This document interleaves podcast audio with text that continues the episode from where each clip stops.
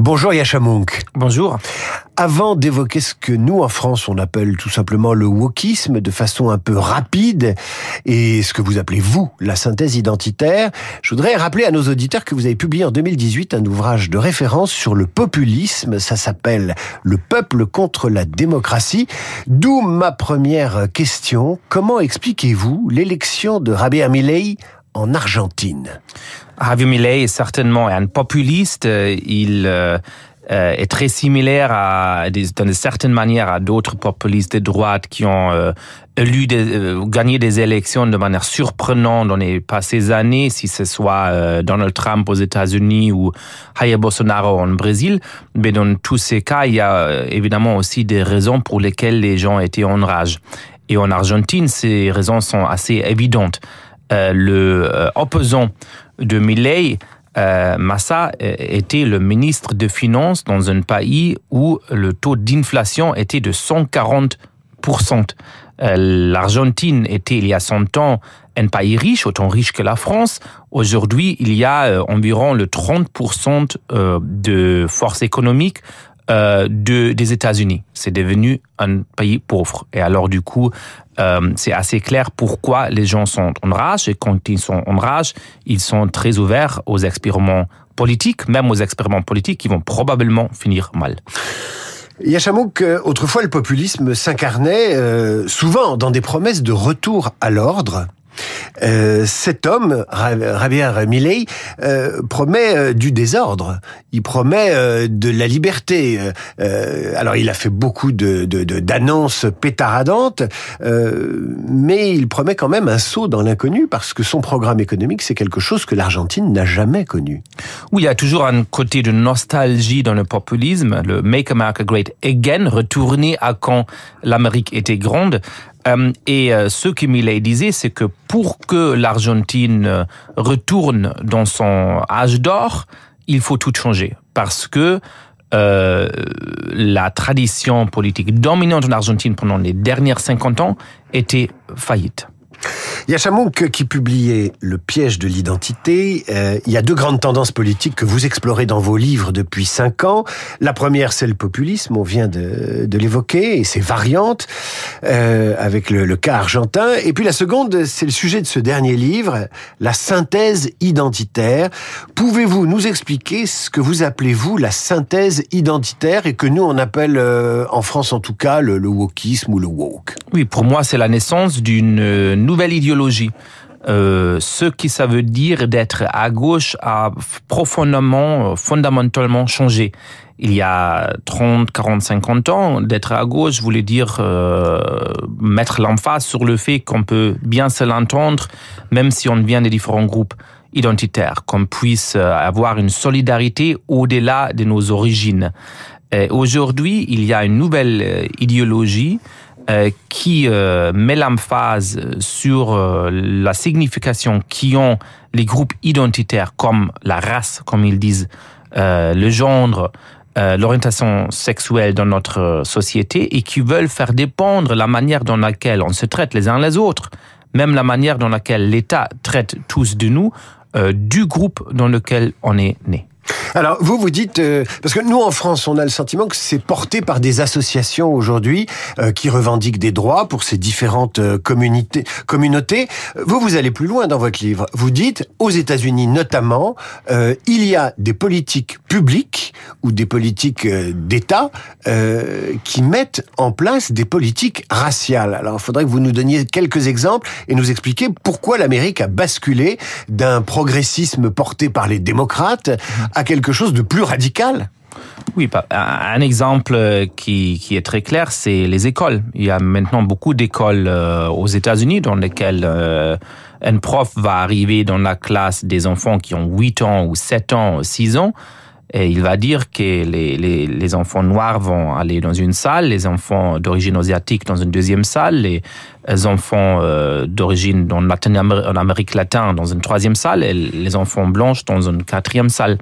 Et l'idée, c'est qu'une pédagogie progressiste devrait donner aux enfants une identité raciale euh, pour qu'ils puissent mieux s'opposer aux injustices s'ils sont des minorités ou pour que euh, les enfants blancs, par exemple, soient conscients de leurs privilèges et deviennent euh, de bonnes antiracistes. Vous êtes en train de m'expliquer, je vous arrête parce que pour les auditeurs de Radio Classique, ils doivent tomber de leur Euh, vous êtes en train de nous dire que l'Amérique, qui a mis tant d'années à se débarrasser de l'apartheid, puis de la discrimination, qui a mis en place la discrimination positive, qui a d'ailleurs été remise en cause tout récemment par la Cour suprême, l'Amérique revient à une sorte de ségrégation progressiste, une ségrégation voulue.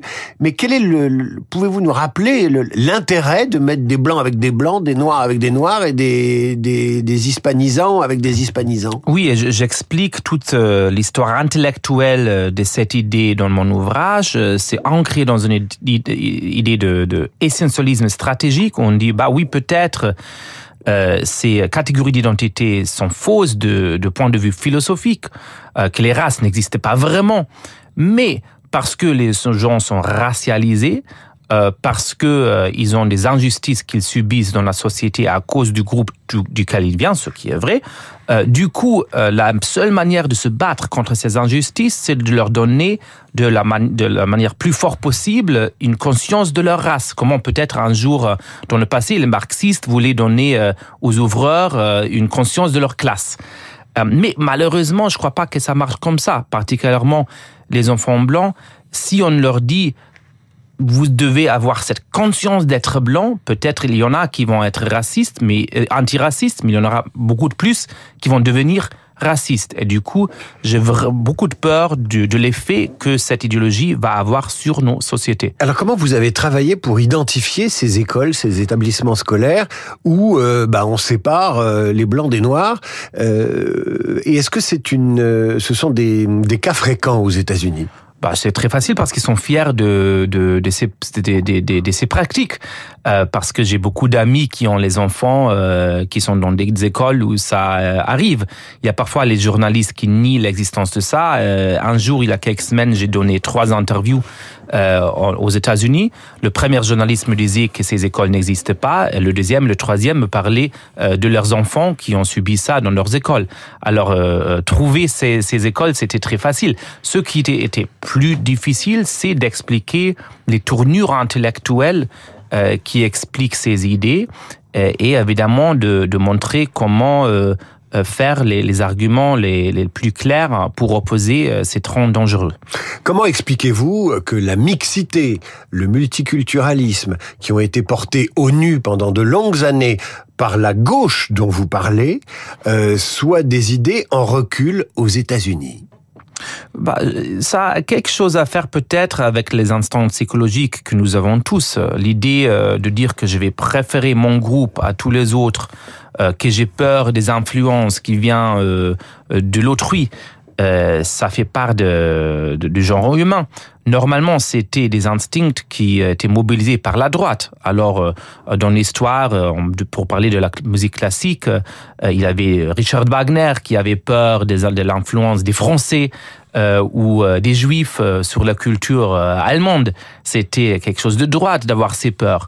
Euh, Aujourd'hui, on parle de l'appropriation culturelle comme un slogan, comme une idée de gauche, euh, qu'il faut euh, être sûr euh, que si vous êtes fait, faisiez part, faites partie euh, d'un groupe, vous euh, vous inspirez pas de la culture d'autrui. Pour moi, ça, euh, c'est une erreur fondamentale. Euh, la diversité de nos sociétés est quelque chose de positif qui peut beaucoup nous apporter, euh, mais il faut que cette diversité euh, nous permette à entrer euh, dans le dialogue, dans l'inspiration de l'un à l'autre.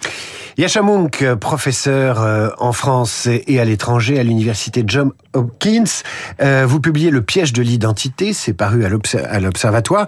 Un mot sur ces jeunes gens de 20 ans qui, dès les massacres du 7 octobre perpétrés en Israël, euh, ont célébré, euh, ont manifesté leur solidarité avec le Hamas dans certaines universités euh, américaines. Que se passe-t-il sur ces campus américains? Bah, malheureusement, ça aussi, c'est lié à cette idéologie parce que elle encourage les étudiants de voir le monde dans des catégories très simplistes. Euh, selon eux, le monde est divisé dans les blancs et les people of color, les, les pas blancs, euh, dans les colonisateurs et ceux qui sont colonisés. Dominant, dominé. Dominant, dominé. Euh, par, selon eux, si on est dominé, on peut faire ce qu'on veut aux dominants. C'est impossible, par exemple, d'être raciste contre un blanc, selon cette idéologie. Et du coup, ils ont regardé le Moyen-Orient, une situation très compliquée, très tragique, ils ont dit, bah, les, les Israéliens, c'est des Blancs, les Palestiniens sont euh, des people of color, même si la majorité d'Israéliens vient des pays du Moyen-Orient, ne sont pas visiblement différents de couleur de peu des Palestiniens. Ils ont dit que euh, les Israéliens sont ceux qui ont colonisé le pays, même si une majorité des Israéliens ont des ancêtres qui ont été expulsés de l'Irak, de l'Iran, du Maroc, etc., et n'avaient pas autre lieu à dire, à, aller. Et du coup, ils disent, euh, bah, si on massacre, comme a fait le Hamas, des bébés, des grands-mères, c'est de la justice euh, des, des, opprimés qui euh, se défendent contre les opprimeurs. Un dernier mot, Yachamouk.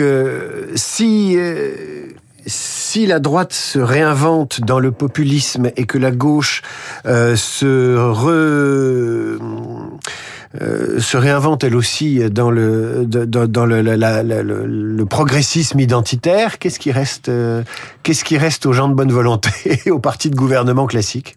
Bah, de défendre euh, ce qu'en France on appelle les valeurs républicaines, ce que pour moi est la démocratie libérale ou la, la tradition philosophique du libéralisme, la défense d'un universalisme euh, qui peut nous inspirer à une société dans laquelle on se bat contre les injustices, on voit les discriminations qui existent certainement et on veut les abolir, mais on reste euh, sur l'espérance de créer une société dans laquelle ceux euh, que nous avons en commun, la possibilité de communiquer les uns aux autres, est au centre de notre vision politique. Le piège de l'identité, comment une idée progressiste est devenue une idéologie délétère, ça vient de paraître aux éditions de l'Observatoire et je rappelle aussi le titre de votre précédent livre, Le peuple contre la démocratie. Merci à vous Yachamounk. Dans un instant, le rappel des titres, la revue de presse d'Hervé Gattegno et puis Esprit Libre. Radio Classique 8h28.